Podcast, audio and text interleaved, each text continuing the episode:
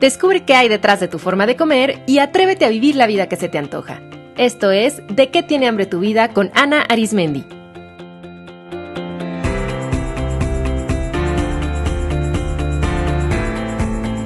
Este es el episodio número 52, Habla con tu cuerpo.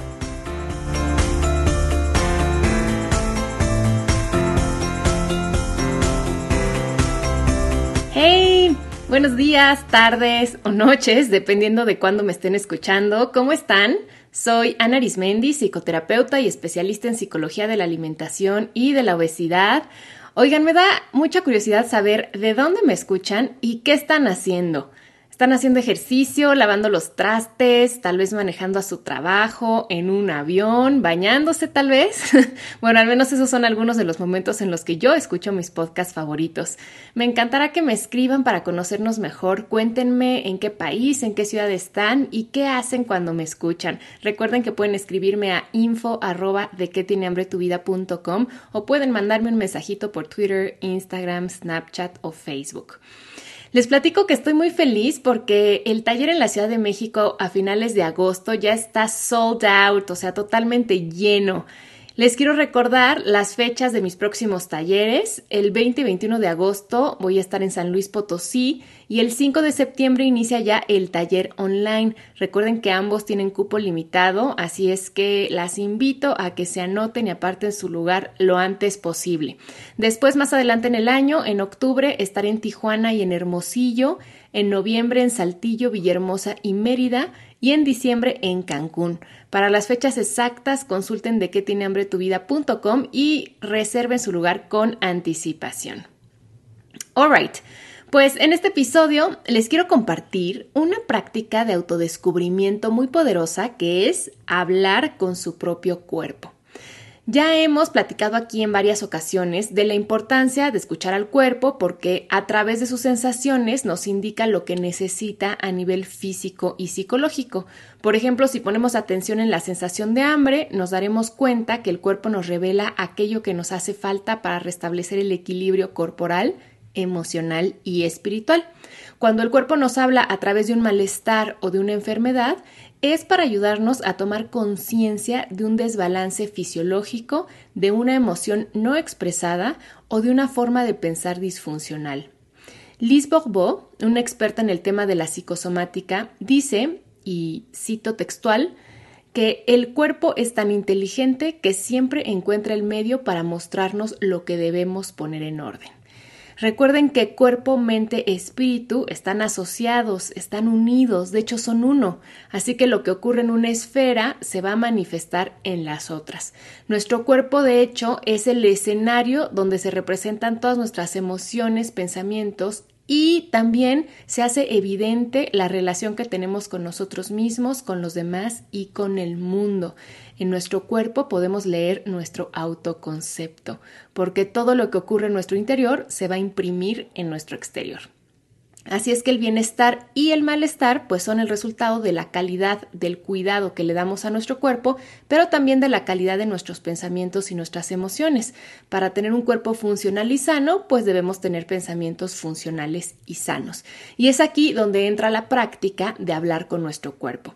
Hablar con el cuerpo significa literalmente utilizar el lenguaje hablado, las palabras, para acercarnos a él haciéndole preguntas, diciéndole afirmaciones, dirigiéndole pensamientos positivos y haciéndole peticiones amorosas.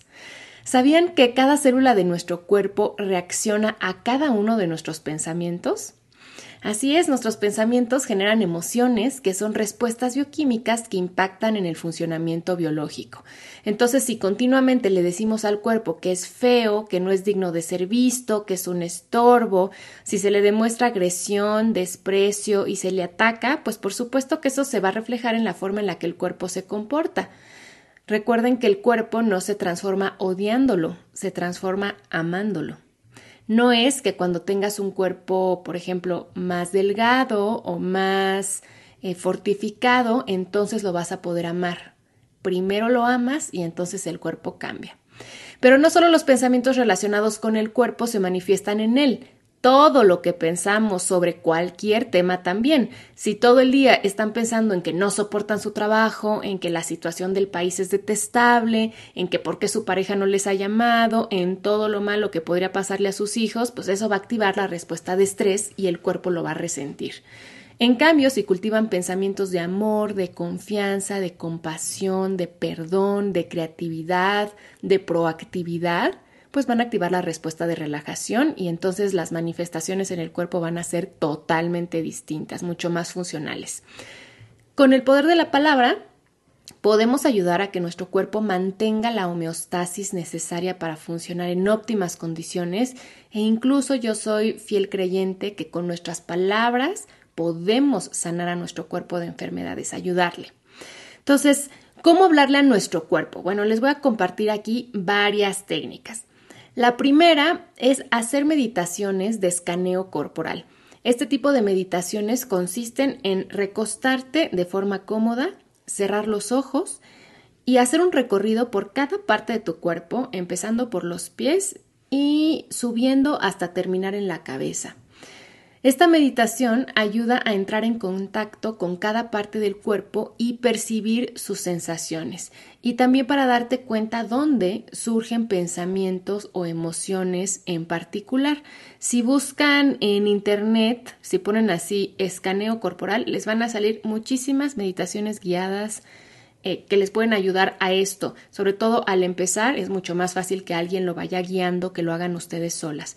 Pero simplemente consiste en poner tu atención en la punta de los dedos del pie y poco a poco ir moviendo tu atención de los dedos del pie a la planta del pie, después a todo el pie, al talón, y así poco a poco ir subiendo por la pierna, después hasta llegar a los genitales, la cadera, el abdomen, el torso, los hombros, todos los brazos, los dedos de las manos, el cuello, la cara y la cabeza, poco a poco con el mayor detalle, calma y pausa posibles. Una vez que se hayan familiarizado con el escaneo corporal, pueden aprovechar para hablar con su cuerpo mientras lo recorren y este es un gran ejercicio para hablar con su propio cuerpo. Por ejemplo, pueden darle las gracias a cada parte de su cuerpo conforme ponen su atención en ella. Entonces, gracias a sus pies por permitirles andar, por sostenerlos, gracias a sus piernas por tener la fuerza para llevarlos a todos los lugares, por sostener el resto de su cuerpo, y así con cada cuerpo conforme se detienen pueden agradecerlo por algo en particular o simplemente decirle gracias. También podrían decirle a su cuerpo que lo aman y que aman cada parte de su cuerpo conforme posan su atención en ella. Van a ver que si hacen este ejercicio y conforme lo hagan más veces, se van a llenar de amor y de una gratitud inmensa que va a bañar todo su cuerpo y es una sensación deliciosa. También otro ejercicio interesante para hacer en el escaneo corporal es que vayan pidiéndole perdón por ofensas o maltratos a cada parte de su cuerpo. Y este es un ejercicio de reconciliación muy poderoso y muy profundo que les recomiendo, que les va a sacar las lágrimas, pero que las va a liberar de todas estas cargas y culpas que tenemos en relación con el cuerpo. Entonces le pueden pedir perdón por no darle descanso, por no darle movimiento o al contrario, por no darle quietud, por alimentarlo mal, por todas esas esos maltratos que le, que le damos a nuestro cuerpo y que aún así aunque lo tratamos así, nuestro cuerpo siempre nos da vida, siempre nos da amor. Entonces este puede ser un ejercicio súper poderoso de reconciliación, se los recomiendo. La segunda estrategia es que cuando aparezca un dolor, una molestia o algo fuera de lo normal, como por ejemplo unos granitos o ronchitas o de pronto un lunar que apareció por ahí, un moretón o el exceso de grasa, o por ejemplo comezón y que no se explican bien por qué eso está aquí, lo que pueden hacer es preguntarle directamente al cuerpo qué necesita. Recuerden que la manifestación de molestia, de enfermedad, de dolor es una forma en la que el cuerpo nos está diciendo que algo se salió de equilibrio. Entonces podemos preguntarle así directo al cuerpo qué necesita. En ese caso, dirige tu atención a esa zona del cuerpo donde está el malestar y pregúntale de la siguiente forma. Querido brazo, ¿Qué necesitas? Piel, Dime qué necesitas, estoy aquí para escucharte. Dolor de estómago, ¿para qué estás aquí? Grasa, aquí estoy dispuesta a escuchar tu mensaje. Tos, ¿qué estás manifestando? Ayúdame a comprenderlo. Y después guarda silencio y solo permite que las respuestas lleguen a ti. Este ejercicio me gusta mucho porque siempre llega la respuesta y a veces puede ser súper inesperada y que te sorprenda y otras veces tan evidente que dirás, híjole, ¿cómo no lo había pensado antes? Pues claro que es por esto. También es muy probable que no lleguen las respuestas a la primera, así es que repetir este ejercicio varias veces es importante. A veces pueden llegar las respuestas en sueños, en imágenes o en recuerdos. Entonces es importante que después que le hagas estas preguntas a tu cuerpo estés muy atenta de lo que pasa en tu mente, de lo que sueñas o de lo que recuerdas. Por ejemplo, si estás centrada en tu garganta y en eso viene a ti la imagen de tu hermana, piensa que no le has dicho a tu hermana qué te falta expresar de la relación con tu hermana. O si al tocar tu abdomen vienen a ti recuerdos, por ejemplo, de tu infancia con tu abuela, pues medita cómo puede estar esto relacionado. Seguramente hay una relación ahí. Es importante que cuando obtengas la respuesta, cuando digas, ah, por esto tengo dolor de cabeza, por esto me salieron estos ranchitos, ronchitas, le des las gracias a tu cuerpo por ayudarte a poder ver ese conflicto que de otra forma no hubieras visto.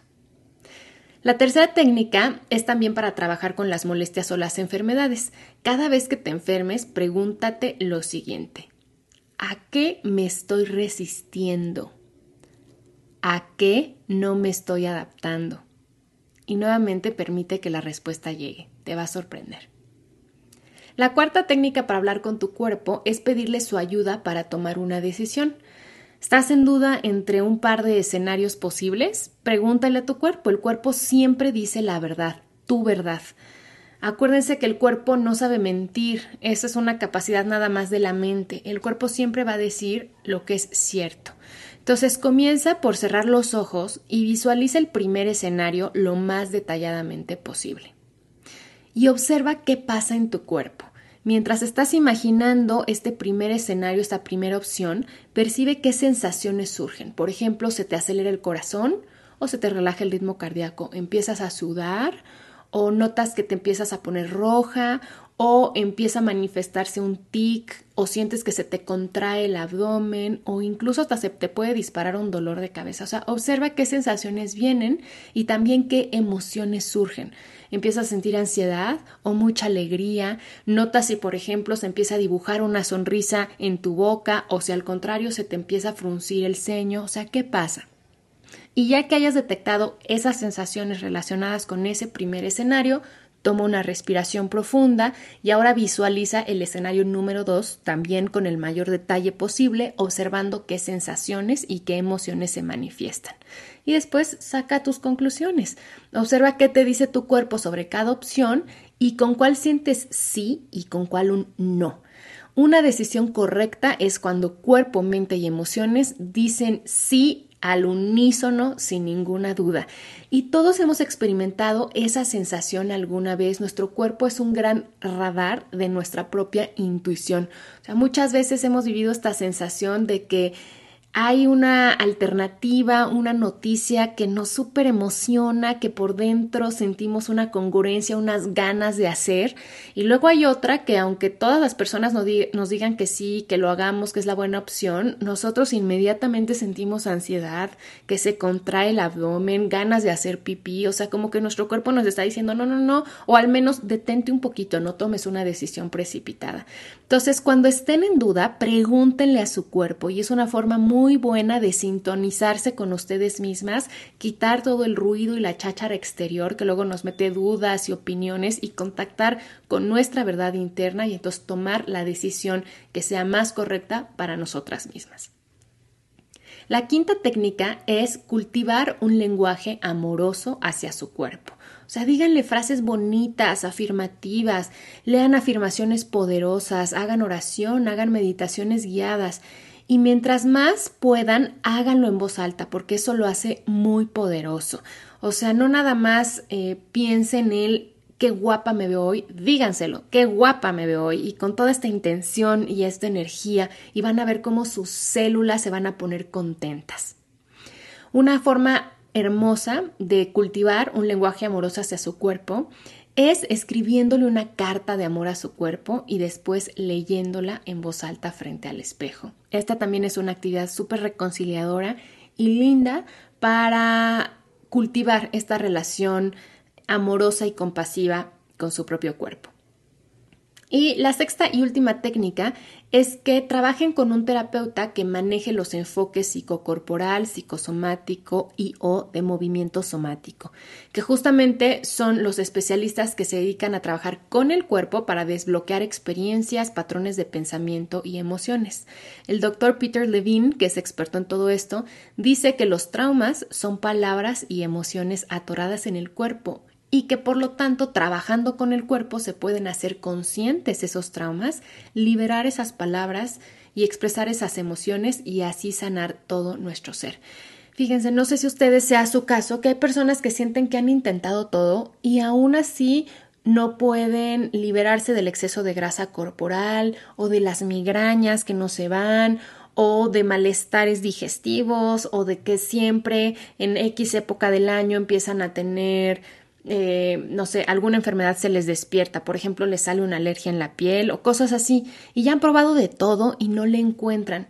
Muchas veces lo que ocurre es que nuestro cuerpo está somatizando algún trauma que tenemos ahí guardado y que de hecho ya ni siquiera nos acordamos de forma consciente porque como mecanismo de defensa nuestro cuerpo-mente decidió guardarlo para, entonces protegernos de él, pero finalmente lo guarda y ahí sigue y se está manifestando. Entonces, muchas veces hay personas que no tienen el recuerdo vívido de haber vivido alguna experiencia traumática, que es más, uno les pregunta y dice, no, o sea, la verdad es que no me acuerdo que me haya pasado algo así, incluso pueden estar en terapia hablada mucho tiempo y no sale eso.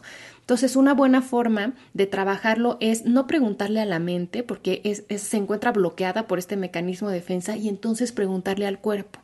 Y se hace a través de preguntas así directas al cuerpo, pero también a través de muchos ejercicios, mucho movimiento, muchas posiciones, ejercicios de respiración, que aquí sí recomiendo que sean guiados y es fabuloso cómo a través de un masaje, a través de un baile, a través de ciertos movimientos, la persona empieza a recordar cosas que, o sea, hacía 30 años que no recordaba o empiezan a aflorar ciertas emociones y entonces las puedes sanar.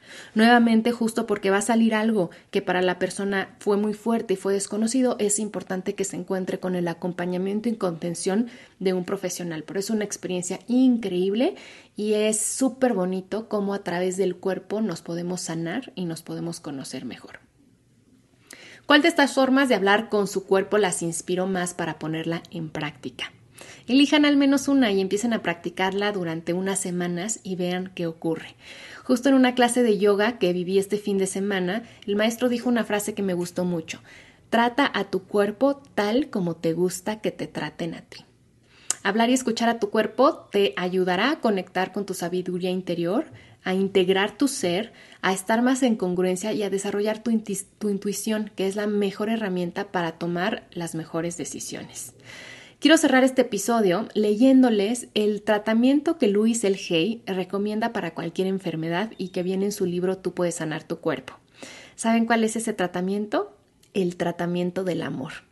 Esto que les voy a leer se lo pueden leer a ustedes mismas diariamente para sintonizarse en frecuencia amorosa, tanto si estén en bienestar como en malestar, pero sobre todo si están en malestar pueden hacerlo pensando y visualizando o tocando esa parte de su cuerpo que se encuentra fuera de equilibrio para mandarle esta intención amorosa. Tratamiento de amor de Luis. Hay. En lo profundo de mi ser hay una fuente infinita de amor. Ahora permito que este amor aflore a la superficie. Este amor llena mi corazón, mi mente, mi conciencia, mi ser y, cada órgano y célula de mi cuerpo. Este amor transforma mi ADN. Este amor es la clave de la sanación interior. Este amor emerge de mí e irradia en todas las direcciones y retorna a mí multiplicado. Cuanto más amor utilizo y doy, más tengo para dar. La provisión es infinita. Me amo por lo tanto, cuido mi cuerpo amorosamente. Con amor lo sustento con alimentos y bebidas que lo nutren. Con amor lo arreglo y lo visto, y mi cuerpo responde con amor, con salud y energía vibrantes. Me amo, por lo tanto me procuro un hogar acogedor, un hogar placentero que llena todas mis necesidades. Lleno todas las habitaciones con las vibraciones del amor para que todo el que entre, yo incluida, se inunde de amor y se nutra con él. Me amo, por lo tanto, realizo un trabajo que disfruto, un trabajo que utiliza todos mis dones y capacidades, trabajo con y para personas que amo y que me aman, y tengo buenos ingresos. Me amo, por lo tanto pienso con amor y me comporto con amor con todas las personas, porque sé que lo que doy vuelve a mí multiplicado. Solo atraigo a personas amables a mi mundo porque ellas son un reflejo de lo que soy. Me amo, por lo tanto perdono y libero el pasado y las experiencias pasadas y soy libre. Me amo, por lo tanto vivo totalmente en el presente. Experimento cada momento como algo bueno y sé que mi futuro es brillante, dichoso y seguro, porque soy una criatura amada del universo y el universo cuida de mí con amor, ahora y siempre. Me amo. Un abrazo y hasta el próximo episodio.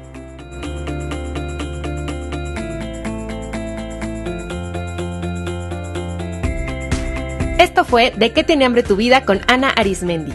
Para más información visita www.dequetienehambretuvida.com.